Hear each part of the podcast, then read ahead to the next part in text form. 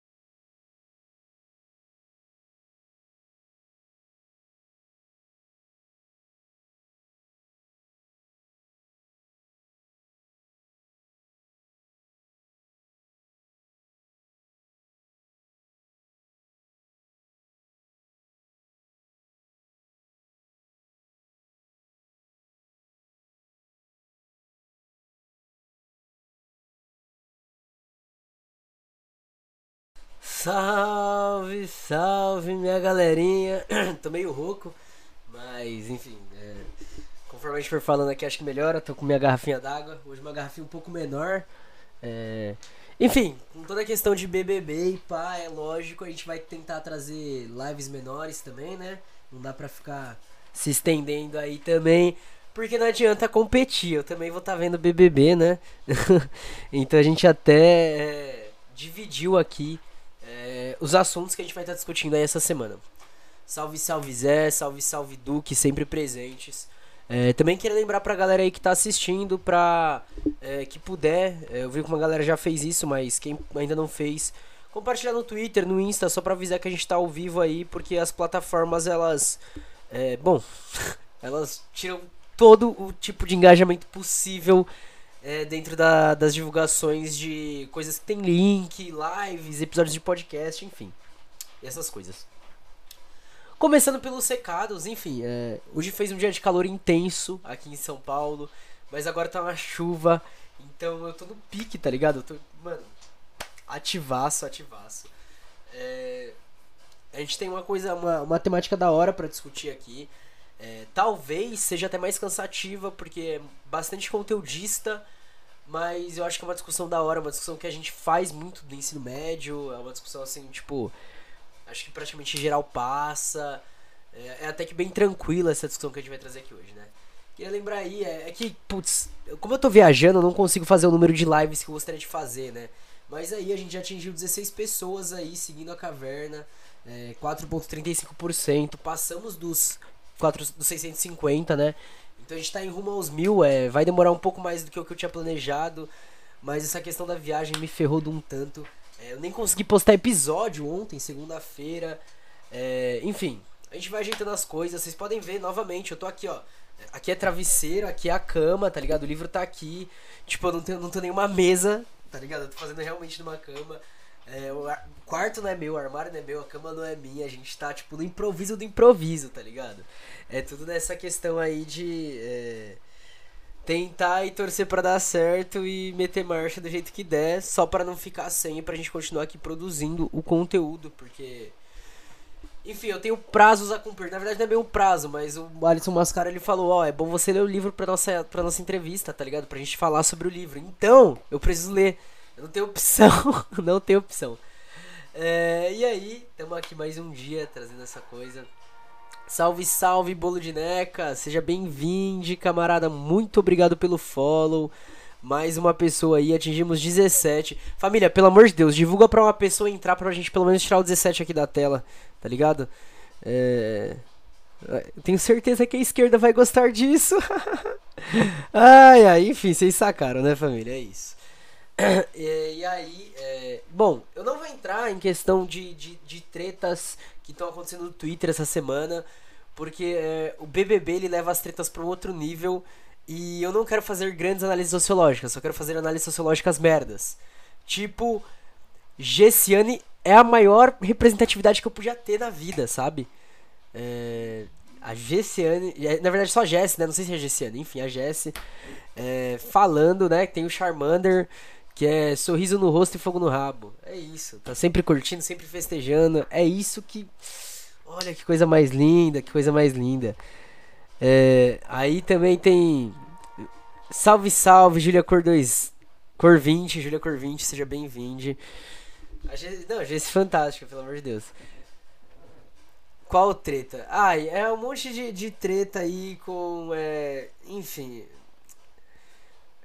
é uma pessoa que já, já fez algumas tretas. É, infelizmente é marxista e negão. Saiu do 17. Muito obrigado, família. Uh! É, infelizmente é marxista e negão. Me deixa bem chateado. Mas já te, eu, inclusive, já tretei com essa pessoa. Enfim, não, não cabe aqui. É, a gente tá aí na torcida. Linda quebrada. Quinta-feira. Se tudo der certo, vai estar tá entrando aí no, no BBB. Douglas. O cara, o, cara, o cara é o negrão que anda sobre as águas, tá ligado? Puta, sensacional. E a Maria também, né, mano? Só pegando um teco das brejas dos outros. Isso é. Isso, isso é como eu aprendi a beber sem gastar nada, tá ligado? É, aquilo ali é de uma genialidade tamanha. Aquilo ali, é, aquilo ali tá ligado? Aquilo, aquilo ali é uma coisa de, de que você olha e você fala: Isso é uma boa pessoa. Isso é uma pessoa sensacional, tá ligado? É, enfim, é, tô, tô aí pras emoções de daqui a pouco do BBB, então acho da hora a gente já entrar no livro pra gente. É, começa 10 e 15 né? Em duas horinhas aí a gente tem, da hora. Foi aniversário do Martin Luther King Jr. ontem. É, o Zé, inclusive, tava mandando uns textos aí do Martin Luther King e da proximidade dele com o socialismo. É, das tretas também, né? Das, das divergências e da, da, do constru, da construção teórica. É, inclusive o F.B.I fez uma postagem lá homenageando o Martin Luther King Jr. É, estadunidense é uma coisa. Sim. Cara.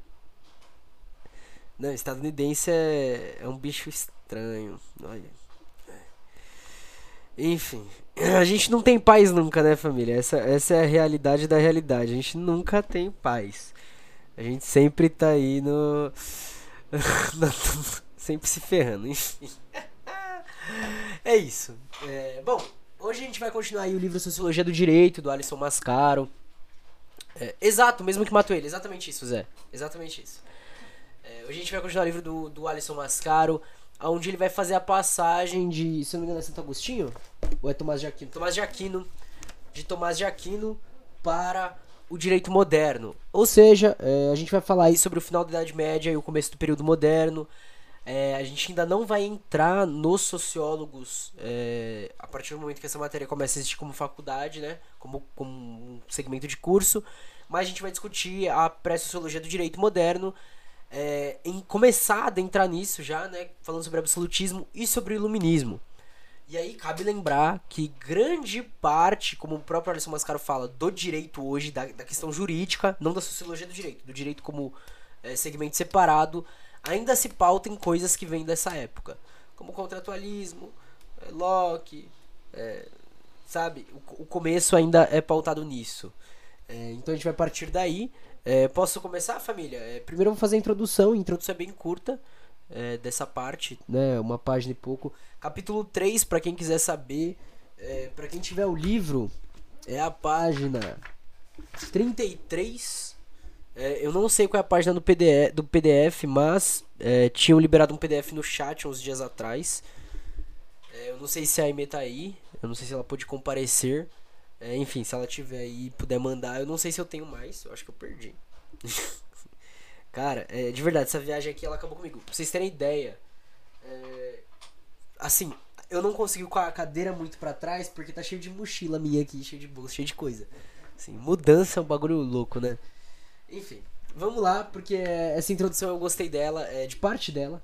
É, não, não li com a profundidade que eu deveria, primeira vez, mas eu acabei lendo um pouco é, pra trazer um pouco melhor para vocês, né? Então vamos lá. Ele já começa falando, né? Quando no final da Idade Média Europeia e da chegada da Idade Moderna, dois grandes legados históricos já se haviam, já haviam, já se haviam se apresentado à explicação social, o clássico grego, relativamente sepultado, e o dos cristãos, com suas facetas ou agostiniana, Santo Agostinho, ou tomista, São Tomás de Aquino, presente de modo incisivo. Esses horizontes teológicos operavam em bases de transcendência. Não se busca na sociedade as causas da própria sociedade. Eles vão buscar em outro plano as causas da sociedade. Em face desses dois legados de explicação social, os séculos da virada dos tempos medievais para os modernos apresentam então duas estradas divergentes. Alguns teóricos do chamado Renascimento procuravam se libertar da teologia, ou ao menos, ao menos amainá-la, voltando parcialmente às explicações greco-romanas. A gente tem aí o período do Renascimento, né? É, que é, bom, é aquilo que a gente estudou no ensino médio, é, eu acredito que seja uma das matérias que a escola não pula, que a escola não opta por pular, ela, ela bate nela, né? É, e de algum modo lastreando a compreensão da sociedade nela mesma. Outros, outras reforçavam as bases religiosas, o que ocorreu, ocorreu com a reforma protestante e a contra-reforma católica, né? Então Lutero e depois a, a contra-reforma católica. A disputa em torno da questão teológica medieval adentrou, pois, a Idade Moderna. Antes de se alcançar a sociedade burguesa, a modernidade reorganizou-se teologicamente com o absolutismo. Então ele está falando, antes do desenvolvimento do que a gente passa a entender como burguesia, ou seja, do ponto onde o capitalismo realmente se forma como ponto estruturante, a gente tem a modernidade se reorganizando em outros campos, como por exemplo o campo teológico. E aí tem uma situação, citação aqui de João Carlos Brum Torres, Figuras do Estado Moderno, representação política no Ocidente, que diz: Este novo domínio, porém, se efetivamente vai progressivamente esvaziando a relação pessoal de vassalagem, forma fundamental das relações propriamente feudais. Nem por isso se organiza como o terreno no qual interagem os cidadãos. Contra ao contrário, ao vassalo sucede não o cidadão, mas o súdito. Então, de vassalagem passa para a questão do súdito. No movimento do Renascimento, também chamado por humanismo, vieram à tona tentativas de explicação social como as de Maquiavel. E aqui, já falando porque eu vou citar Gramsci mais pra frente, a leitura que Gramsci faz de Maquiavel e do movimento de Maquiavel é simplesmente brilhante. Porque você vai resgatar alguns pontos do próprio Maquiavel e vai desenvolver de uma forma trazer uma abordagem um pouco diferente de quem foi Maquiavel e do que ele está apresentando, tá ligado? Inclusive uma abordagem que é utilizada por, por Gramsci para falar sobre os, sobre os países latino-americanos. Salve, salve, Luca Greco, seja bem-vindo, camarada. Retornando. Então, é, é, como as de Maquiavel, propugnando uma, uma, inter, uma interpretação realista sobre o poder, a política e a sociedade.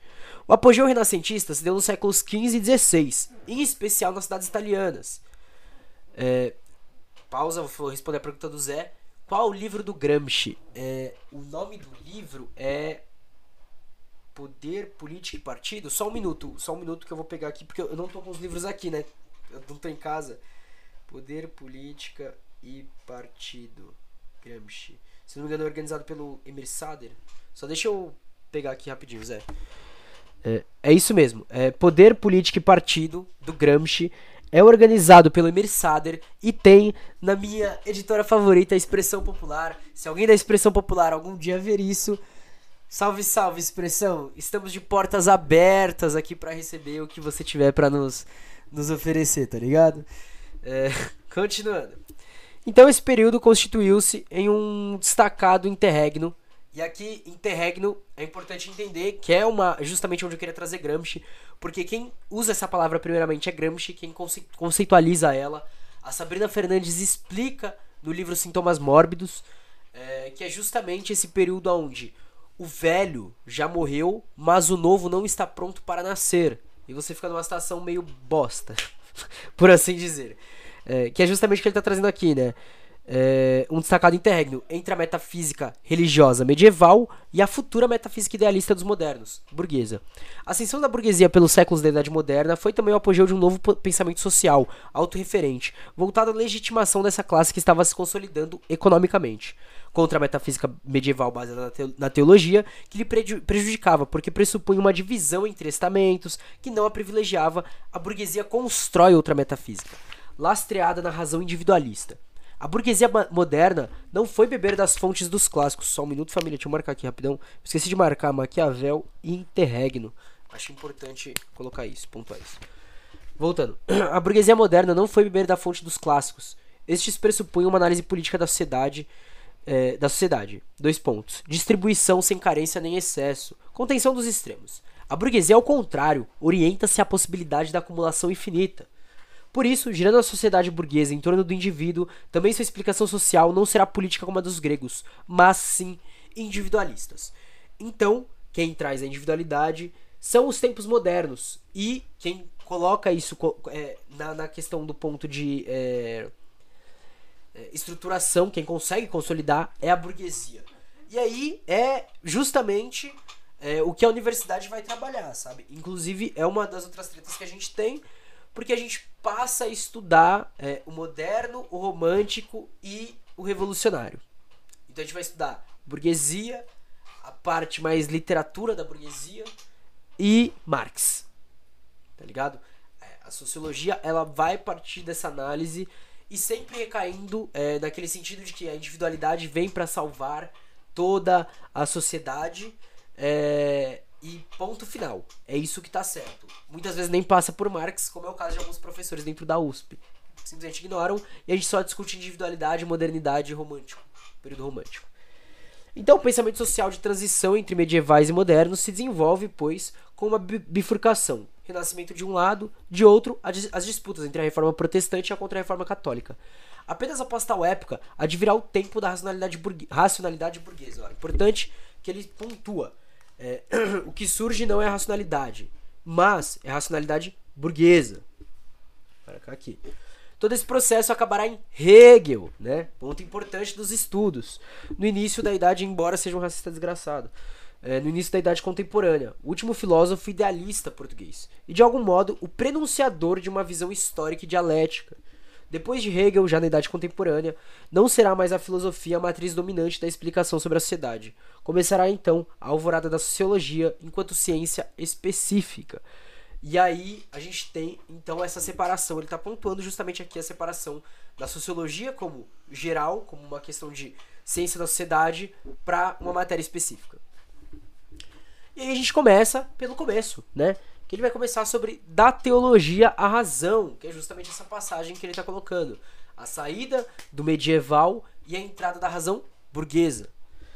Concomitante à passagem do mundo medieval ao moderno, entre os séculos XV e XVI, o movimento teórico, político, artístico, cultural e social do Renascimento ocorrerá nas sociedades feudais, que vão se abrindo para as atividades para as atividades, perdão, comerciais burguesas. Num tempo de ressurgimento das cidades e mudanças nos arranjos políticos feudais e teológicos das cidades europeias, defrontando-se ainda com as navegações e contatos com os novos continentes e povos. Não se trata de dizer que o Renascimento rompa com a teologia. Sua explicação em relação à cidade se mantém ligada aos quadrantes da teologia, mas opera dentro dele um deslocamento, abrindo espaço a uma reflexão a partir do próprio ser humano, na sua vida concreta em sociedade, de tal sorte que o período é também chamado por humanismo. Se o Renascimento é mais conhecido pelo seu apogeu nas artes, arquitetura, pintura escultura, também se deu no plano da, da filosofia e da explicação social, e Maquiavel será o principal pensador. Então, o, que, o pensador que marca o Renascimento é Maquiavel. Tanto que ciências políticas quando não estuda as civilizações antigas, ela parte do pensamento de Maquiavel para estudar o moderno e o contemporâneo. Saca? Quando vai estudar Estado burguês, a gente começa a estudar em Maquiavel, porque é quando começam a surgir os estados como estados. E ele é uma das primeiras, um dos primeiros pensadores a olhar para isso e entender brilhantemente o que estava acontecendo. É, eu vou marcar esse parágrafo, esse primeiro parágrafo todo da primeira parte, porque é interessante. De outro lado, base do pensamento, as bases do pensamento medieval explicam a sociedade de maneira essencialmente tecnológica, teológica, perdão, teológica, adentram a modernidade, desdobrando-se nos movimentos da reforma protestante e da contra-reforma católica, além das causas históricas, políticas e morais variadas no campo teórico. O protestantismo surge como reação às mudanças teológicas, ensejadas por pensamentos como de Tomás Aquino no século XIII. Ao abrandar o, o, agostinianismo e ser menos radical na explicação teológica do mundo, permitindo a retomada do aristotelismo e a aceitação de atos como métrica da salvação, omitindo. Oh, opa, perdão. Permitindo a retomada do aristotelismo. Opa, não, já li. Salvação. O pensamento tomista, São Tomás de Aquino, enfrentará posteriormente grande oposição conservadora. Martinho Lutero e João Calvino, partindo novamente do pensamento de Agostinho, insistirão na leitura da corrupção da sociedade por conta do pecado original, sem a possibilidade de que os atos pudessem justificar o homem. Para a reforma, para a qual apenas na Bíblia se encontraria o apolo teológico, não na filosofia nem na ciência sobre a sociedade, o único caminho para a salvação estava na própria fé. Sola fide. Só a fé, não os atos, passa a ser o lema majoritário dos protestantes no que tange ao poder, o protestantismo manterá a visão medieval de que os governantes aurem sua legitimidade de Deus, de tal sorte que aos súditos resta apenas a obediência, não importa o que façam os senhores. A gente sabe que dentro da igreja evangélica, é, dentro das igrejas protestantes, atualmente é utilizado esse discurso para oportunismo de grandes pastores que estão lucrando, né? Tem helicóptero, é, enquanto você tem que estar tá lá dando seu, sal, dando, seu salário, pá, não sei o que, eles estão comprando helicóptero, estão fazendo templos enormes, estão dizendo que estão trazendo coisa de Salomé, de Salmão não sei o que, etc e tal. Não sei se vocês chegaram a ver, mas tá até circulando um vídeo na, na no Twitter, que tipo é uma, uma pastora que ela morreu. E aí ela só ia ressuscitar quando a galera desse uma quantia de dinheiro lá, jogasse uma quantia de dinheiro em cima dela. Enfim. É... Assim diz Calvino. Se pudermos olhar, se pudermos nossos, se pusermos nossos olhos na palavra de Deus, ele nos levará mais adiante. Aula agora de igreja aqui, tá ligado? Igreja protestante aqui. Porque nos fará obedecer não somente aos príncipes que cumprem retamente com o seu dever e obrigações, mas também aqueles que têm alguma pre preeminência. Mesmo que não façam o que devem, conforme exige o seu cargo. Porque ainda que o senhor declare que o governante é um dom singular de sua liberdade, dado para a conservação da felicidade dos homens, tendo-lhes inclusive condenado o que devem fazer, não obstante afirma que, justamente com isto, seja como for, os governantes não têm o poder de ninguém mais, senão o poder que vem dele.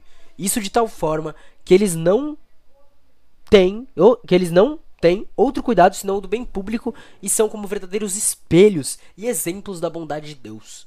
Por outro lado, os que governam, os que governam injusta e violentamente são colocados por Deus para castigo do povo. No entanto, uns e outros têm a majestade e a dignidade que ele tem dado aos legítimos governantes. É, sim, Zé, o rolê das igrejas evangélicas na periferia. E olha o que o Calvino está colocando aqui. Se o governante é bom, presente de Deus. Se não, é castigo para o povo. Mas, por ele que ser, quem, ele, por, por ser esse pastor que esteja castigando, ele também é abençoado, ele é legítimo como governante, ele é digno. João Calvino é, em Poder Civil, tá? É num livro organizado por Luiz Alberto Del Boni, é, De Boni, escritos seletos de Martinho Lutero, Thomas Munzer e João Calvino. Voltando ao texto. O resultado teórico da reforma é ter, novamente, prosseguidos os padrões agostinianos. Vamos lá, como é que o meu amarelo tá parando de funcionar? Vou parar de usar ele. Vamos lá, o resultado teórico da reforma é ter novamente prosseguido os padrões agostinianos, afastando as vilões filosóficas de Tomás de Aquino. Não há nada na sociedade que se explique por suas próprias bases históricas, nem ações justas fora de fé. Em Deus e por sua vontade dão-se os desígnios sociais. Na entrada para a modernidade, manteve-se o velho pensamento teológico agostiniano da sociedade, como corrompida por conta do pecado original, agora é reafirmado por Lutero e Calvino. Então é um pensamento que é tido como conservador. Nesse contexto ainda, fomentou-se um incisivo movimento teológico de reação da, na própria Igreja Católica. Um embate com o protestantismo originou no catolicismo um movimento conhecido por Contra-Reforma valendo-se de Tomás de Aquino, mas distorcendo e fazendo usos mais conservadores de suas posições. Os católicos assentam explicações teológicas que desde então são chamadas de neotomistas, o que é uma legalidade religiosa reativa, será o um modelo católico de combate às posições protestantes. Basicamente o bagulho é o seguinte: ah, então vocês vão ser reacionários, vão ser conservadores? A gente vai ser mais. e aí é isso, essa é a contra-reforma. Cara, então, no mesmo tempo em que explodia a reforma, o Renascimento se estabelecia como uma explicação social parcialmente distinta, parelha ao surgimento do mercantilismo e dos estados. Reparem que a gente está falando então aqui, ó, da reforma e do Renascimento, com surgimento do mercantilismo e dos estados. Os estados então começam a passar a existir nessa época. O renascentismo busca dar conta de explicar o poder dos novos soberanos sem os fundamentos tradicionais do senhorio feudal. Então, junto da legitimação pelo sangue ou por vontade de Deus, entrará em cena a materialidade política do louvor da capacidade, do tirocínio, do poder do governante. O mesmo padrão se verificará para as questões econômicas. O burguês não é o senhor nem o nobre, é naquele tempo alguém que surge do povo enriquece. É preciso então louvar a sua capacidade, inteligência, o tirocínio, o gênio, ou mesmo a sorte. O pensamento renascentista busca compreender a sociedade a partir das relações reais e efetivas que nela ocorrem, como o comércio, o lucro, a guerra e a paz. Assim deu-se uma espécie de volta ao passado teórico como forma de, um, de, um, de buscar um trampolim melhor ao presente. Então é aquele famoso um passo atrás, dois passos à frente, né? Teoricamente falando, é lógico. Apenas teoricamente falando. Continuando. Ainda no final da Idade Média, já começa, no pensamento de Dante Alighieri, 1265 a 1321, a retomada e a atualização das questões políticas da Idade Antiga e dos clássicos, mas fazendo ainda de modo plenamente subordinado à teologia. Citação. Em Monarquia, Dante já aponta as causas sociais para a explicação do poder romano, ao mesmo tempo em que remete toda a, condi a condição política à vontade divina. Foi por direito e não por usurpação que o povo romano adquiriu a monarquia, isto é, o império sobre todos os, os mortais. Pertence ao mais nobre co povo comandar os outros. Ora, o povo romano foi o mais nobre, logo deve comandar os outros. Que deixa então de injuriar o, o Império Romano aqueles que di se dizem filhos da Igreja.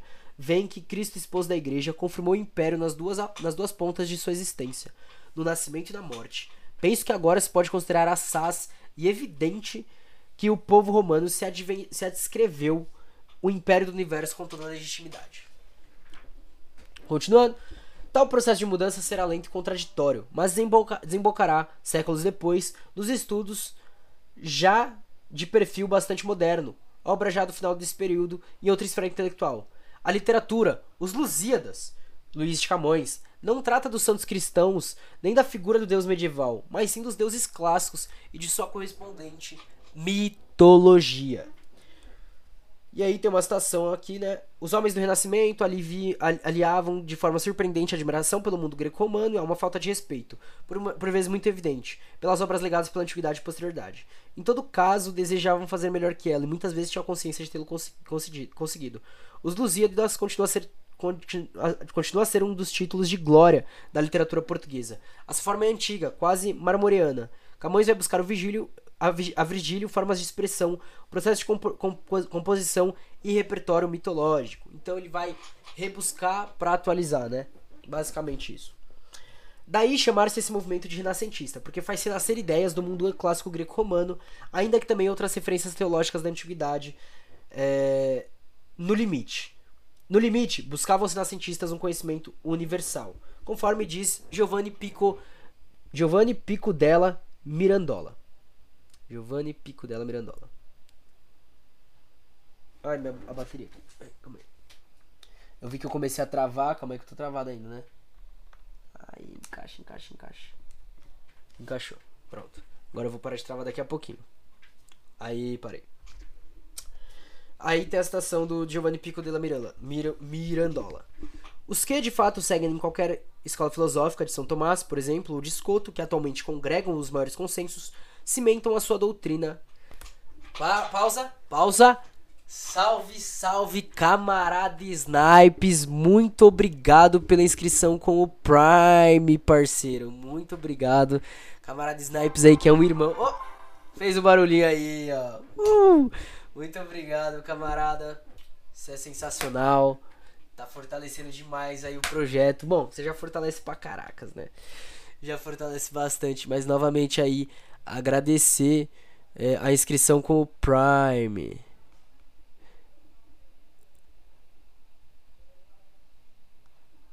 É, te amo, meu mano. Também te amo, meu parceiro. Também te amo, também te amo. Vou voltar aqui já já nós trocamos uma ideia, já que já estamos Ainda falta um pouco para acabar essa parte, mas daqui a pouco nós trocamos uma ideia. Enfim, ele tá falando aqui da, da, da, da, Essas notas de rodapé é muito extensa e desnecessária, tá ligado? Tipo, pra, pra, porque a gente tá vindo aqui discutir. Voltando ao texto. No que tange aos clássicos, em se tratando de um mundo mercantilista, de novas apropriações de riquezas, de novas desigualdades sociais, os renascentistas beberão mais diretamente de fontes políticas antigas romanas do que gregas. E aí entra uma questão de análise que eu faço que é a partir da, do que a gente analisa como pré-estado romano, ali a gente tem realmente muita coisa que é utilizada para consolidação do estado capitalista, tá? É verdade que Platão e Aristóteles foram reavivados para o campo da filosofia. No entanto, para o plano da política, suas ideias não são reinstituídas, desde, dados que seu pensamento sobre a justiça social ou a distribuição de riquezas não cabem no discurso que vai surgindo na é, modernidade. O melhor pensador sobre a sociedade do período renascentista é Nicolau Maquiavel, 1469, que morre em 1527. Um dos mais emancipados intelectuais em fase da metafísica medieval e, portanto, de ideias incômodas à teologia. Sua obra se desenvolveu no começo do século XVI. Seu livro teórico mais importante é Discurso sobre a Primeira Década de Tito Livio, que eu li esse ano, em que analisa as virtudes políticas da antiga República Romana. Olha como Maquiavel é interessante. Ele volta e ele consegue fazer uma leitura da sociedade, da sociedade moderna que se formava a partir disso, tá? Por sua vez, O Príncipe, que só esse ano eu devo ter lido umas 5, 6 vezes inteiro, uma obra de maior intervenção prática, que está mais didática, é também seu livro mais conhecido, pelo qual ficou desde então notabilizado. É o livro que marca então Maquiavel. A reflexão de Maquiavel sobre política não se faz como as de outros tratadistas medievais ou de ou de ou de seu tempo, que se incumbiam em elencar um rol de virtudes aos governantes. Busca compreender a política de modo realista, muitas vezes ressaltando a necessidade de ações não virtuosas no sentido moral, preocupado com o quadro político no qual a fragmentação das cidades da Península Itálica conduzia à sua fragilização. Maquiavel estudará as questões políticas italianas com um senso de estrategista realista. Sabe? Estratégia, do grego estratégia. Seu pensamento, analisando a fragilidade política de seu tempo, aponta para diretrizes de resolução. Se as cidades, seus vários príncipes e cidadãos, ou seja, esses príncipes e cidadãos, inclusive podem ser uma massa revolucionária, é, não eram capazes de, por via própria, promover seus fins políticos de combate à desordem e à servidão, então é preciso que haja um príncipe unificador, partido, controlador do poder e que imponha, por meio de sua força e astúcia, uma vontade soberana. Cara, é, Gramsci trabalhando com isso é uma delícia, tá? Deixa eu marcar aqui, rapidão.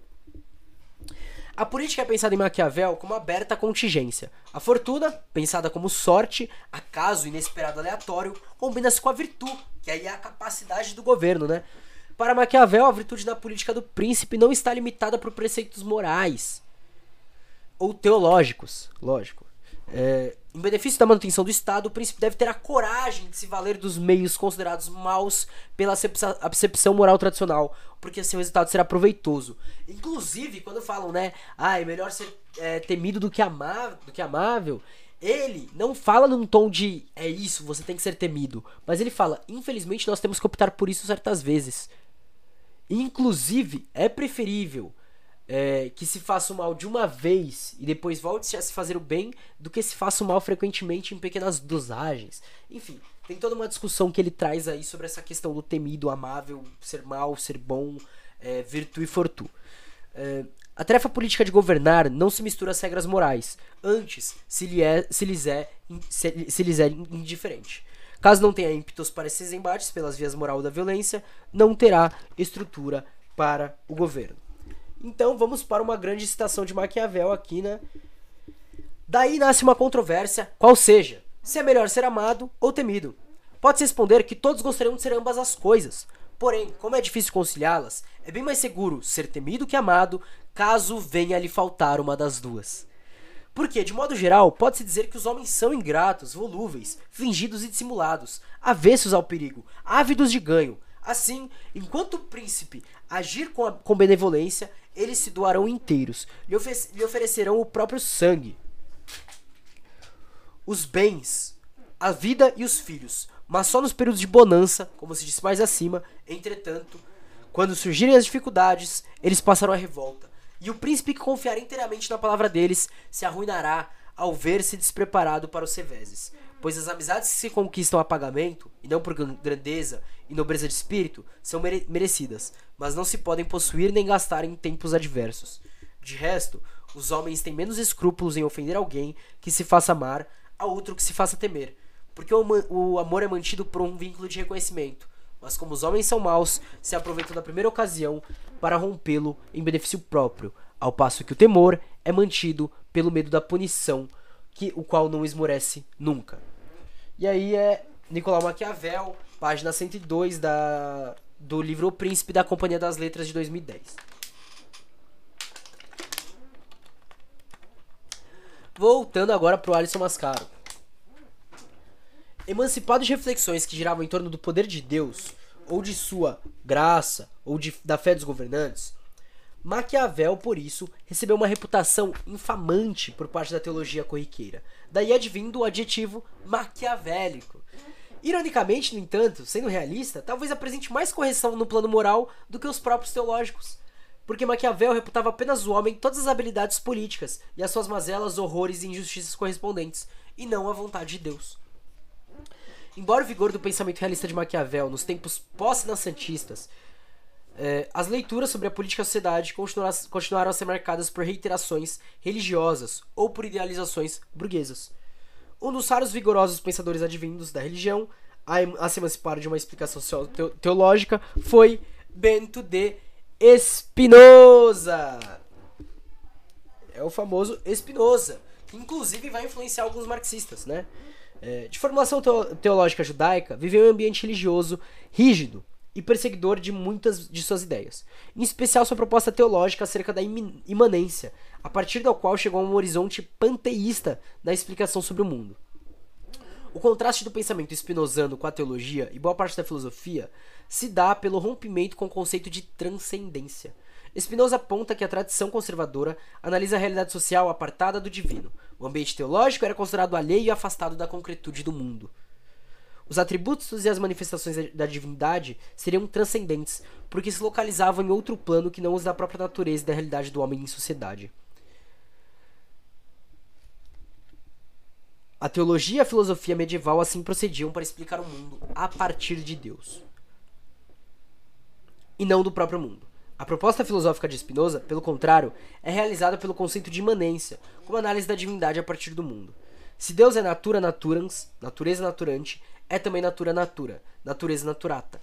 Tal dupla característica dá conta de dizer dos atributos da divindade criados na natureza e ainda da natureza já criada e se manifestando como obra de Deus.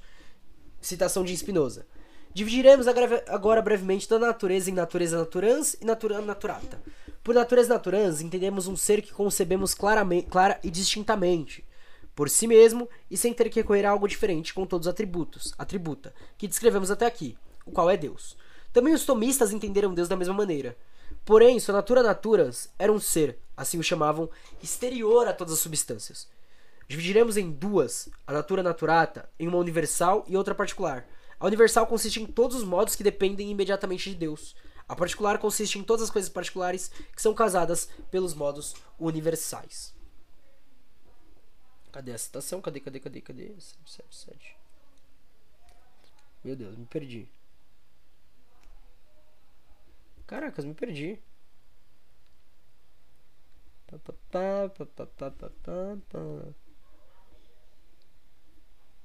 Achei. Para a teologia espinosana, espinosana isso envolve poder compreender Deus. Oh, isso. É isso mesmo. Isso envolve poder compreender Deus a partir de sua obra, a natureza. Deus sive natura. Deus seja natu Deus ou seja natureza. É, Deus sive natura é o ser que se desdobra em natureza naturante a substância é absolutamente infinita, causa de si, continuada por, constituída por infinitos atributos, infinitos em seu gênero.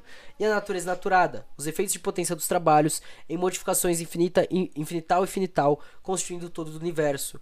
Aqui é um trecho da Marilena Chauí explicando isso e confundindo ainda mais, mas tudo bem.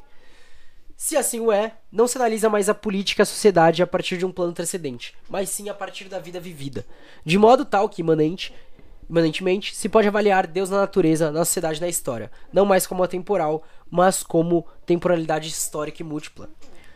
Spinoza, fazendo de Deus a causa imanente não transcendente do mundo e da vontade um efeito e não uma causa, faz da temporalidade de res, da res extensa a única temporalidade, estendendo-a também ao atributo pensamento. Vitório Morfino, Ascendência das Conexões Singulares, da editora Contracorrente.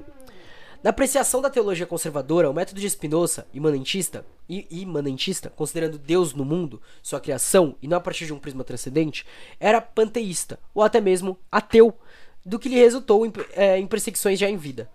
Por essa ruptura com a transcendência e a aposta numa leitura imanente da própria teologia, Spinoza é uma espécie de predecessor de leituras materialistas sobre a sociedade que surgirão plenamente apenas na contemporaneidade, como as de Karl Marx.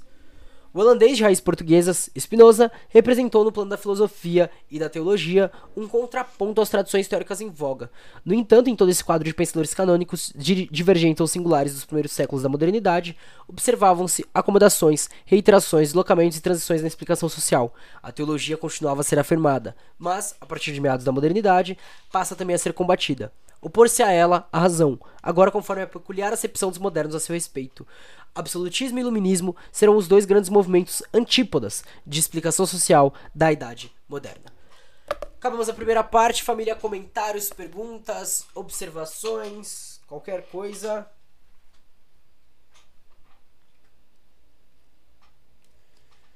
É... Agora é hora. Ai, que calor, família, falar pra vocês, tá muito quente.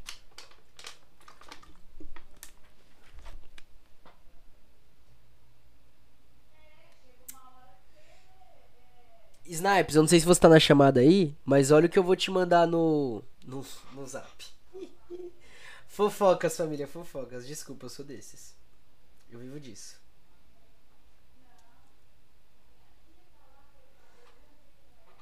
Eu vivo disso. É... Cara, nossa, bem tenso teórica, bem, bem, bem teoricamente muita coisa, né, tipo, para ser discutida. É... Teoricamente muita coisa. Meu olho tá ardendo, levemente ardendo.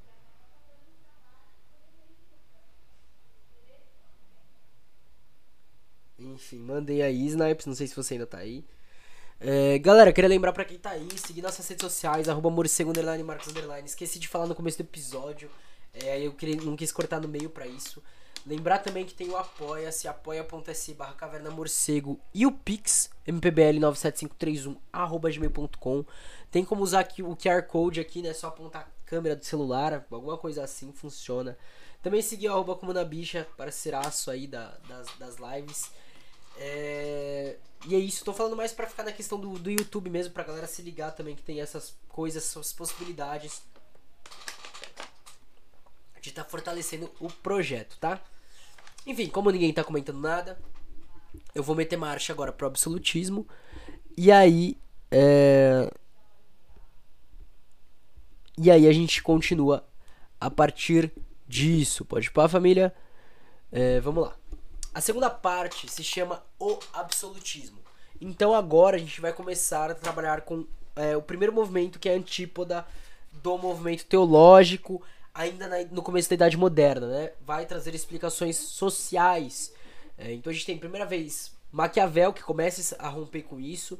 Depois a gente tem Spinoza, em 1632 a 1677, é, que ainda vai se manter nesse campo, mas já vai dar uma, um começo de uma base materialista.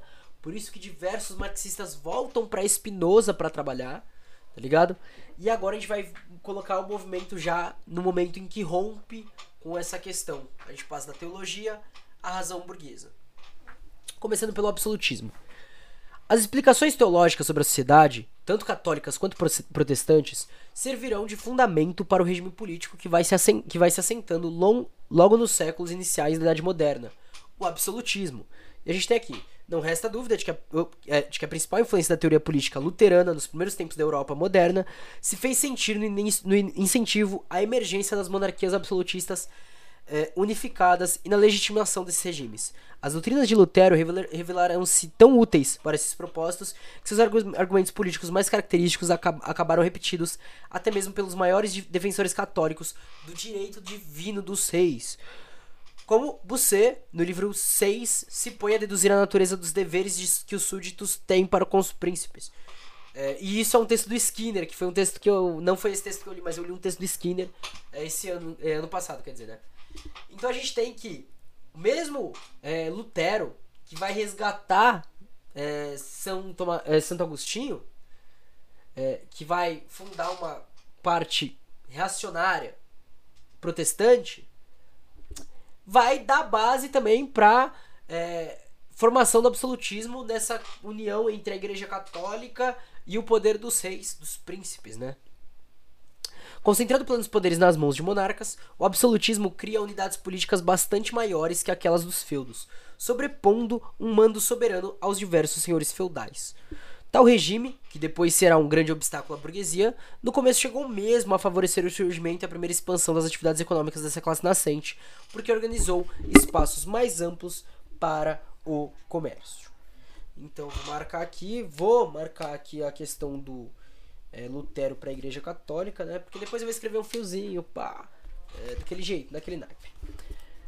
A caracterização do monarca absolutista como um soberano dos poderes ilimitados deve-se à condição de que ao rei não eram dados limites jurídicos. Sustentando o povo no um, o poder monárquico, que se reputava absoluto, estava a teologia. Por Deus, sagrava-se o rei. Tratava-se de uma ideia de Paulo de Tarso, e de Agostinho, que todo poder nasce de Deus. Omni potestas nisi adeo. Sim, estou falando latim, família. Entendeu? Agora a gente fala latim aqui também. Os juristas da época, chamados a explicar o absolutismo, diziam que exprimiu a figura jurídica, um vínculo contratual. Seria um contrato pelo qual Deus delegava poderes ao rei. Puta que pariu. Ah, desculpa, gente, eu não consigo ler e levar a sério, velho. De verdade. Juridicamente, tratar-se de um mandato, uma procuração de Deus ao rei. E, em sendo Deus todo-poderoso, ele transferia to transferiria todo o seu poder ao soberano. Estando este, este investido de tal condição de poder absoluto a partir disso, tal transmissão de poder por uma figura jurídica contratual enseja problemas teológicos e jurídicos peculiares, como de reconhecer a existência do contrato entre Deus e aquele que seria legatário de seu poder. Isso em especial no caso da disputa pelo trono ou de que ou de derrubada do soberano.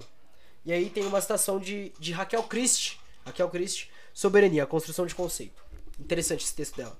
A rigor, a ideia de Deus como fonte do poder era funcional, para mais, uma preten... mais de uma pretensão política. Um, na versão tradicional, mais útil aos papas. O sucessor de São Pedro era o transmissor da autoridade concedida por Deus. Esse era o sentido da sagregação dos governantes seculares pelo Papa. Dois, numa versão alternativa, o poder era concedido por Deus diretamente aos governantes. Essa doutrina, cujas raízes remontava a ideia da teocracia régia dos antigos, constituiria a base teológica do absolutismo dos séculos é, 16 e 17, mas derivava claramente das pretensões dos imperadores e dos defensores do regnum. Do lado católico, era preciso que o Papa coroasse a soberania para confirmá-lo como legítimo, já que o Papa se apresentaria na autoridade de único representante de Deus na Terra. Uma espécie de cartório que reconhecesse a firma de Deus nos contratos de delegação do poder. A teologia protestante. Calma aí, família. O ventinho, né? A teologia protestante é mais pragmática que a católica, não necessitando de intermediário da confirmação. Por quê? Calma aí, deixa eu mudar aqui de posição, só pra. Por quê? Sendo o rei o soberano, já o é porque Deus o quis. Se Deus não o quisesse, tal não seria o rei. Em ambos os casos, uma teologia com respaldo jurídico legitimava a ordem social existente. Posição especial no interior do pensamento absolutista da época foi do inglês Thomas Hobbes, que é o segundo autor quando a gente está estudando é, ciência política moderna, tá? 1588 a 1179. Salve, salve, Murilo Esdezan! Seja bem-vindo, camarada! Seja muito bem-vindo! Galera colando, chegando agora, chegando agora. A gente está aqui entrando agora é, no é, no Hobbes, tá? Sua formação teórica é bastante alheia à fundamentação teológica e, de certo modo, também é estranha ao futuro, do tipo, futuro tipo de argumentação de que será postulado pelo iluminismo posteriormente. O Leviatã, que é a principal obra de Hobbes, é uma reflexão a respeito do Estado, que escapa do moralismo e da teologia tradicional, na medida em que levanta o poder estatal como fundamental para apaziguar os conflitos entre os seres humanos, para eles maus por natu para ele, maus por natureza. Para aplacar a guerra de todos contra todos, deveria levantar um poder monárquico absoluto nas mãos do soberano. E lá vou eu ler Hobbes mais uma vez, né? Puta, eu não aguento mais ler esse pessoal. A única maneira de instituir um tal poder comum, capaz de os defender das invasões dos estrangeiros e dos danos uns dos outros, garantindo-lhes assim uma segurança suficiente para que, mediante seu próprio labor e graças aos frutos da terra, possam alimentar-se e viver satisfeitos, é conferir toda essa força e poder a um homem, ou a uma assembleia de homens, que possa reduzir todas essas vontades, por pluralidade de votos, a uma só vontade. Isso equivale a dizer designar um homem ou uma assembleia de homens como portador de suas pessoas, admitindo-se e reconhecendo-se cada um como autor de todos os atos que aqueles que assim é portador de sua pessoa possa praticar ou levar a praticar. Em tudo que se disser respeito à paz e à segurança comuns, todos submetendo desse modo as suas vontades à vontade dele e as suas decisões à sua decisão. Isso é mais do que consentimento ou concórdia, é uma verdadeira unidade de todos eles numa só e mesma pessoa, realizada por um pacto de cada homem com todos os homens. Feito isso, a, multidão assim unida numa só pessoa chama-se república. Em latim, civitas. Esta geração daquele grande Leviatã, ou antes, para falar em termos mais reverentes, daquele Deus mortal, ao qual devemos abaixo do Deus imortal a nossa paz e defesa. Thomas Hobbes, Leviatã, São Paulo Martin Fontes, edição de 2008, página 147. Então, Hobbes postula, com contornos muito explícitos, uma formulação teórica absolutista. Então o Hobbes postula uma formulação teórica absolutista. No entanto, ao contrário das correntes teóricas que fundamentavam o poder do soberano absolutista na vontade do poder de Deus, minha garrafa caiu. Ai, fica aqui em cima. É, ele situa o poder absoluto na ideia de um contrato social. aqui sim antecipando as, as posições teóricas, teóricas burguesas posteriores. Hobbes põe-se tanto contra o modelo sociológico antigo de Aristóteles, para o qual o homem era um animal político. A leitura hobbesiana não enxerga uma natureza política nos homens, pois a natureza humana é originalmente bélica, nas palavras de Hobbes. Para ser imparcial, ambos os ditos são certos, de que o homem é um deus para o homem e que o homem é o lobo do homem. Quando se avasa da teologia que explicava o poder absoluto de Deus, é, por Deus. Para Hobbes, são os indivíduos que, a fim de se preservarem da guerra contra todos, delegavam poder soberano ao Estado.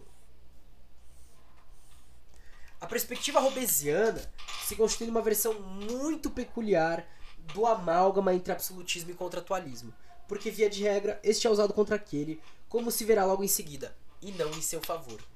Superando os breves séculos de interregno do renascim, renascim, Renascimento, o absolutismo representa, em termos teóricos, a manutenção dos velhos preceitos teológicos medievais em plena idade moderna. Pelo absolutismo, perpassa a ambiguidade teórica e política, de até servir, logo em seu início, aos interesses da burguesia nascente. Mas depois, no segundo momento, de ser o seu mais importante empecilho, quando a burguesia se preparava para tomar o poder. O surgimento do Estado moderno, com grandes territórios nacionais unificados, quebrava o isolamento e a autonomia produtiva do velho sistema feudal, propiciando tanto a vida urbana quanto a atividade mercantil burguesa. Sendo monarca tido por soberano absoluto, reunia maiores poderes para estabelecer essa concreção de um espaço estatal. Por isso, no primeiro momento, o absolutismo. No primeiro momento. O absolutismo foi benéfico à burguesia que surgia, por quebrar o feudalismo. Ocorre que passará a ser um obstáculo incontornável ao interesse burguês na medida que, quando já consolidado economicamente, percebe a burguesia que, politicamente, a concentração dos poderes na mão do soberano lhe é prejudicial por não lhe estender benefícios.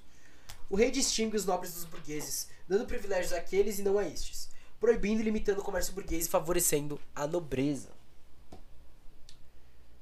de tal sorte que o mando absoluto acabou por se revelar um plano imediato do desenvolvimento mercantil burguês, em especial por falta de condições de igualdade formal entre a burguesia e a nobreza. Puta que pariu, que citação grande. Perry Anderson, Linhagens do Estado Absolutista. Também li esse texto, li esse texto em 2019. Vamos lá. O paradoxo aparente do absolutismo na Europa Ocidental era que ele representava fundamentalmente um aparelho para a proteção da propriedade dos privilégios aristocráticos, embora ao mesmo tempo os meios através do dos quais tal proteção era promovida pudessem simultaneamente assegurar os interesses básicos das classes mercantis e manufatureiras emergentes. O Estado absolutista cumpriu certas funções parciais da acumulação primitiva necessária ao triunfo ulterior do próprio modo é, capitalista de produção. Enfim, aqui ele está explicando é, concretamente o que o Mascaro já apresenta. Né? O nome do livro é Linhagens do Estado Absolutista, é, onde o Perry Anderson traça esse desenvolvimento entre burguesia, a questão política e a questão mercantil e da, do começo da acumulação primitiva. O Perry Anderson ele traz textos importantes para a leitura marxista da questão da história política e econômica da época absolutista, do fim da época feudal e do começo da época burguesa. Tá?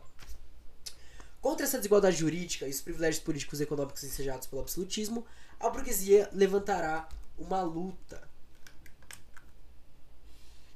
e uma nova concepção política e social, o iluminismo. O iluminismo. Principalmente a partir da segunda metade do século XVII, em termos de arcabouço de explicação da sociedade, travar-se a disputa entre os fundamentos teológicos de absolutismo e as ideias individualistas burguesas representadas pelo iluminismo. Perguntas, comentários, opiniões. Agora o palco é de vocês, família.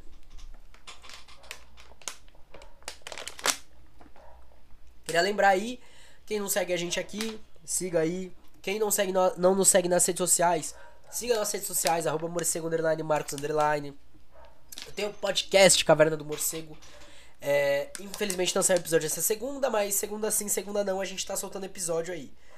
É, e quem quiser apoiar o podcast, tem aí o Apoia-se e o Pix. Não esquece de divulgar pra geral que a gente tá fazendo essas livezinhas, porque a gente conta com vocês aí pra chegar mais longe, família. Enfim, se não tiverem nada a dizer, a gente vai pro final, mas. Hoje vocês estão quietos, né? Hoje vocês estão no silenciozinho, pá, de boinha. Hã, tô de olho, tô de olho, tô vendo. Tô vendo.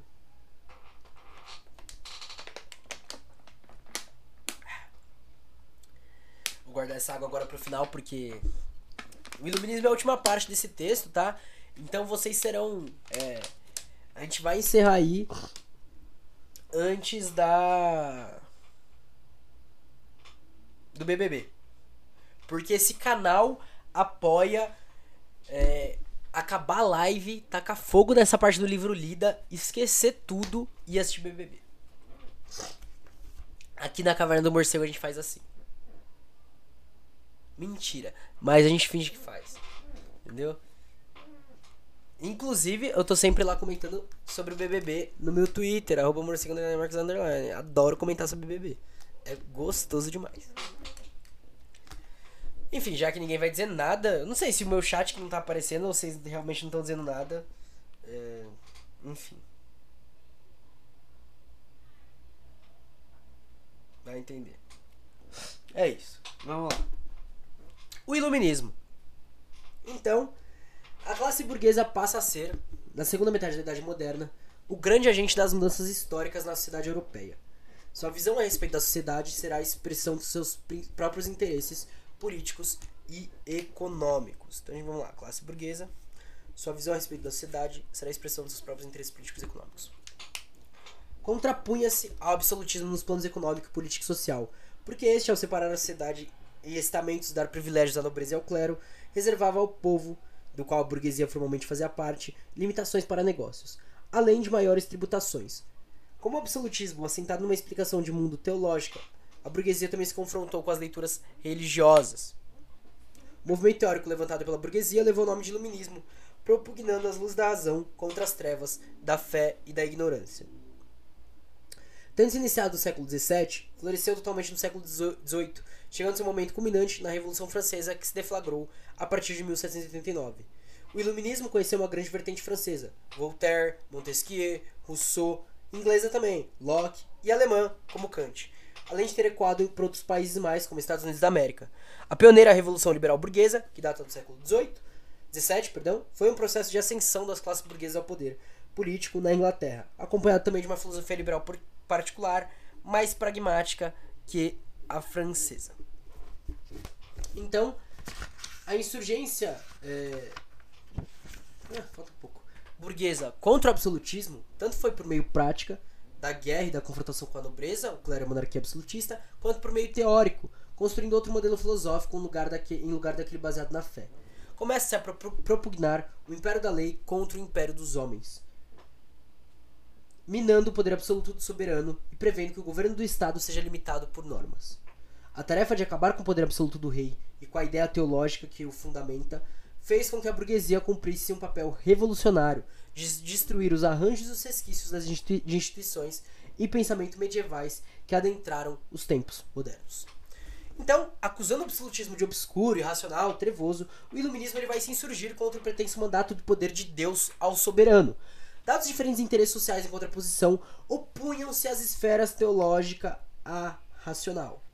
A burguesia tomou partido desta contra aquela.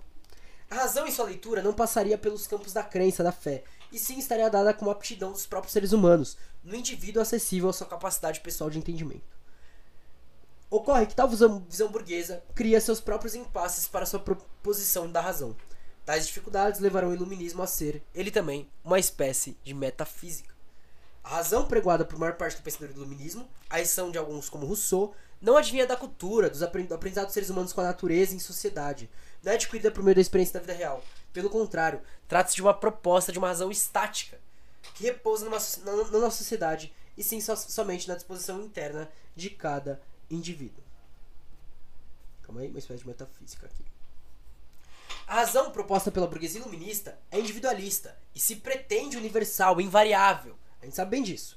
Os modernos afastam a concepção clássica, antiga, aristotélica a respeito da razão.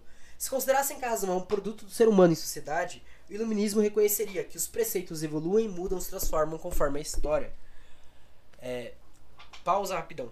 Mas, por exemplo, é, falando sobre o próprio direito, que é uma matéria totalmente voltada para a questão burguesa, por assim dizer eles puxam o mesmo pensamento dos iluministas.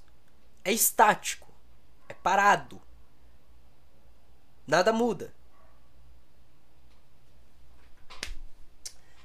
É, o projeto da burguesia, além de ser de quebrar as amarras absolutistas, era também o de, de fundar uma sociedade que atendesse aos interesses econômicos e políticos do capitalismo. Vamos lá. Fundar uma sociedade que atendesse aos interesses econômicos e políticos do capitalismo. Com as ideias centrais, propriedade privada, liberdade de comércio, igualdade perante a lei, eram tidos como universais, invariáveis no tempo e no espaço Tais interesses serão legitimados pela primazia do indivíduo em face da sociedade e pelos seus direitos subjetivos, conceito que surge da modernidade. Conforme a síntese de Mitchell Willey, o mundo jurídico moderno concorda sobre certas teses, todas elas marcadas por um selo individualista. A gente está falando do mundo jurídico moderno, tá? Antes do contemporâneo. Existência de direitos naturais do indivíduo, fundamento dos sistemas, de Hobbes, amorosamente acalentados por Locke, por Prodolph, Thomasius Wolff até produzirem nossos solenes declarações dos direitos do homem. Construção artificial do Estado pelo contrato social no interesse para a utilidade dos indivíduos. Positivismo jurídico, no sentido originário da palavra, que é corolário da tese do contrato social e do estado de natureza anárquico, pois, se o indivíduo é livre no estado de natureza e a natureza não regula as relações sociais, não pode haver outro direito Salve, salve, Chacombolinho! Não pode haver outro direito senão aquele disposto pelo Estado. Há bastante positivismo atenuado no reconhecimento de uma camada superior de direito natural, até mesmo na escola de direito natural. Seja bem-vindo, Chacombolinho! É, bom, espero que você curta aí. A gente está falando agora sobre iluminismo e sobre a questão do direito, da pré-sociologia moderna, pré-sociologia do direito moderno. A gente está vendo o Michel Valley resumir coisas que são mantidas como estáticas dentro do direito. O, agora a gente está no último ponto. Enfim, o elemento primordial do sistema do direito, tanto positivo como natural, passa a ser a noção do direito subjetivo, de que a teoria do contrato constitui apenas um prolongamento e também seu sucesso acaba sendo universal. O nome do livro é A Formação do Pensamento Jurídico Moderno de Michel Valley, que contém esses resumos, tá? Agora voltando para o livro do Alisson, Sociologia do Direito.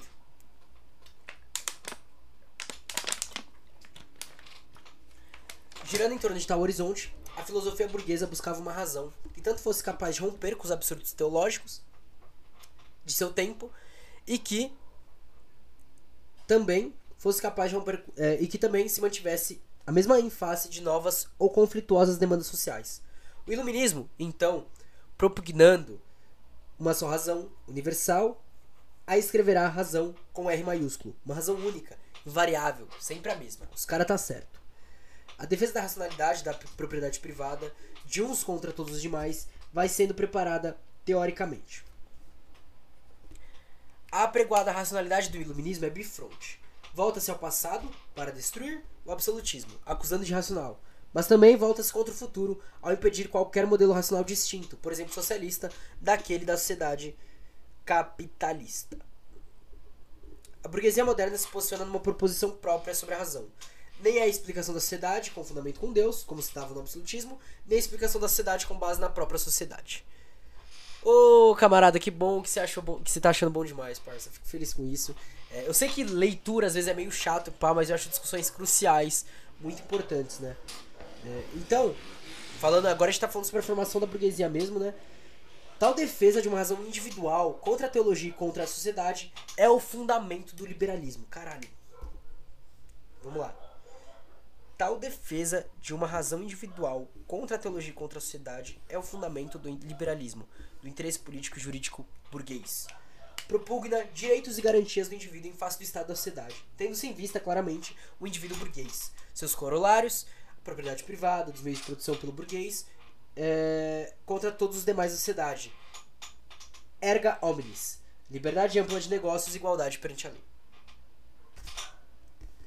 O inglês John Locke, 1632 a 1704, no texto Dois Tratados sobre o Governo, é, o primeiro dos pensadores iluministas burgueses, ressaltava a importância da defesa intransigente da propriedade privada.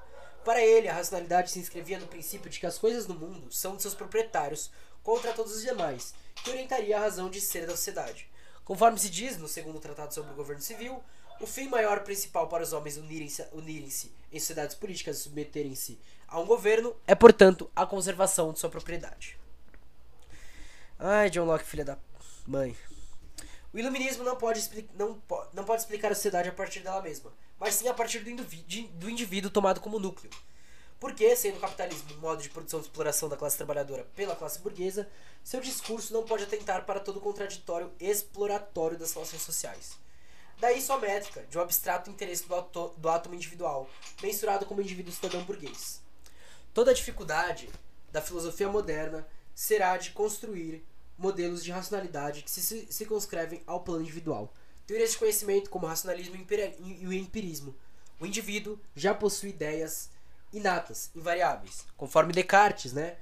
É, com efeito, tudo que admiti até agora como que é mais verdadeiro, eu recebi no sentido pelos sentidos. Ora, notei que sentidos às vezes enganam, e é prudente nunca confiar completamente nos que, seja uma vez, nos enganaram. Depois de ponderar e examinar cuidadosamente todas as coisas, é preciso estabelecer finalmente com este enunciado que eu, eu sou, eu, eu existo, é necessariamente verdadeiro, todas as vezes que é por mim proferido ou concebido na mente. Penso, logo existo ou o indivíduo conhece mediante as experiências, como é proposta do empirista George Berkeley, é, de que o conhecimento se dá pela ideia de que vem da percepção das coisas. Perceber é uma coisa, julgar é outra. Do mesmo modo, ser sugerido é uma coisa e ser inferido é outra. Coisas são sugeridas e percebidas pelos sentidos. Mas fazemos juízos e inferências pelo entendimento. São levantadas para buscar mostrar que o conhecimento social importa menos que uma razão inscrita em todos os sujeitos e que levaria sempre à razão burguesa. Deixa eu marcar aqui. Propor um modelo de explicação da sociedade que comece pelo indivíduo e não pela própria sociedade rompe com as velhas tradições do pensamento social, quanto não alcança o que depois chamará de ciência social, sociologia. Ou seja, não chega onde tem que chegar também. Aristóteles e os clássicos gregos procediam de modo diferente dos modernos. A sociedade era a métrica da virtude, não o indivíduo, ressaltando o fato de que o homem é um animal político, para os contemporâneos, buscar-se-ão buscar fatos sociais e estruturas relações. Mas para os burgueses modernos, afasta-se a explicação da sociedade pela própria sociedade, de tal sorte que não se possa fazer uma crítica caso esta seja exploratória, desarmoniosa ou desordenada, para além dos termos de que a racionalidade burguesa apregoa como racionalidade universal. Então, é, não só é uma coisa que acontece, como é proposital justamente para argumentação burguesa, para argumentação liberal de que é, é algo que tem que acontecer, é algo que simplesmente vai acontecer, é impossível de mudar. Porque não tá ligado à questão da sociedade, tá ligado à nossa individualidade.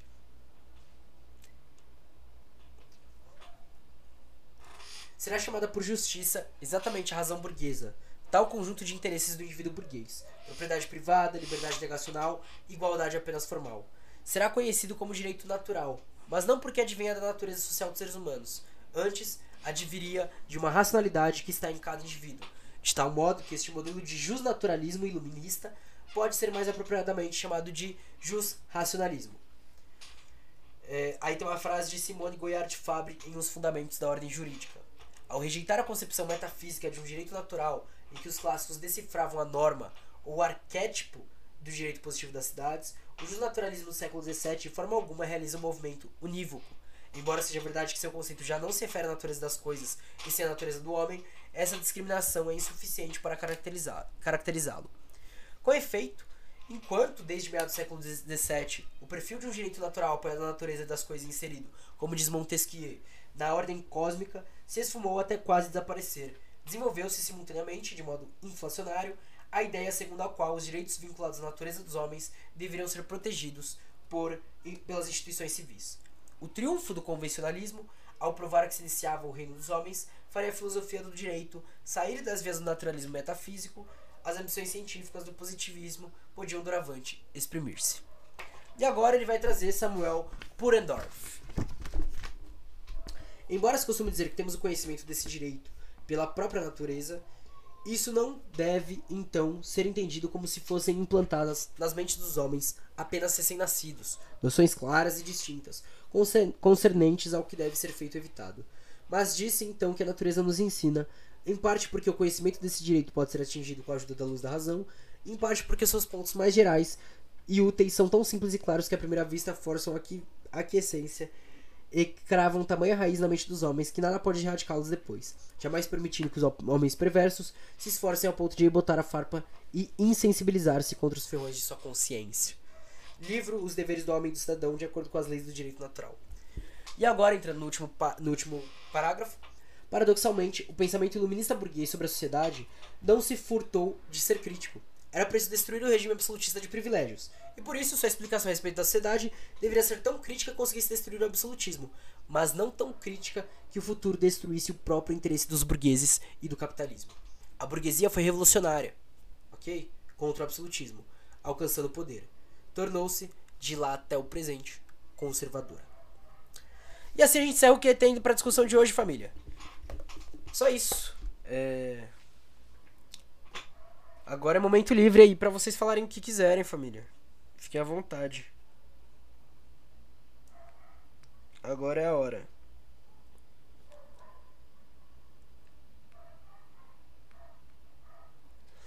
Agora é o momento. Também, se não falar nada, a gente encerra e marcha. É, só avisando, família. Não sei se amanhã rolará live. Pode ser que amanhã eu tenha compromisso e só consiga fazer quinta. A live de quinta vai ser às 4 horas da tarde, tá? Só avisando isso, porque eu vou gravar com a Caroline Sadra. Sadra? Sadré. Caroline. Sadra ou Sadré? É, na quinta-feira.